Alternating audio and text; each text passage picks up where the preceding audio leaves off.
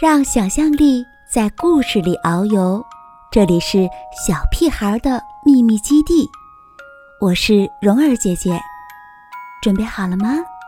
今天的故事开始了。小薇向前冲。小薇是个小精子，她住在布朗先生的身体里，喏，就在这里。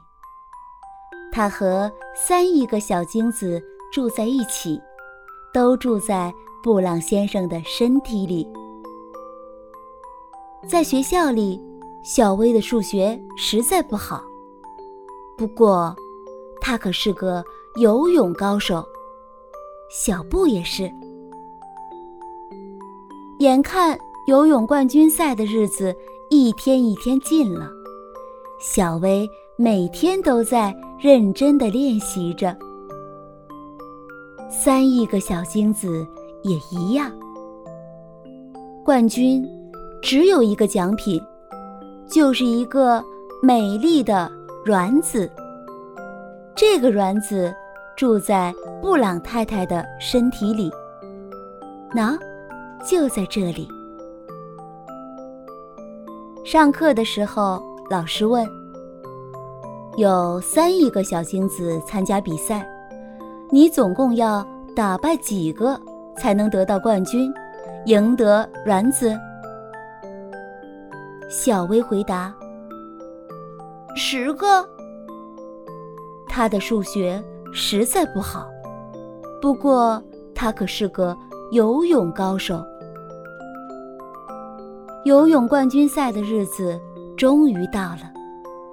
老师分给每个小精子一副蛙镜、一个号码牌，还有两张地图。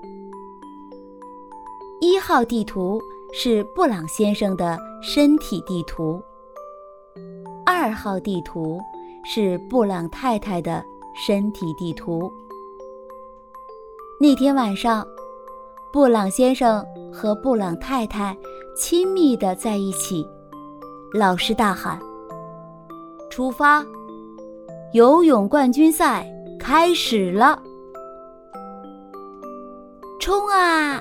小薇尽全力往前冲，小布也是。小薇拼命向前游，好像她的一生就看这次的表现了。小布也是。眼看小布就快要赶上来了。小薇不知道自己离终点还有多远，她的数学实在不好。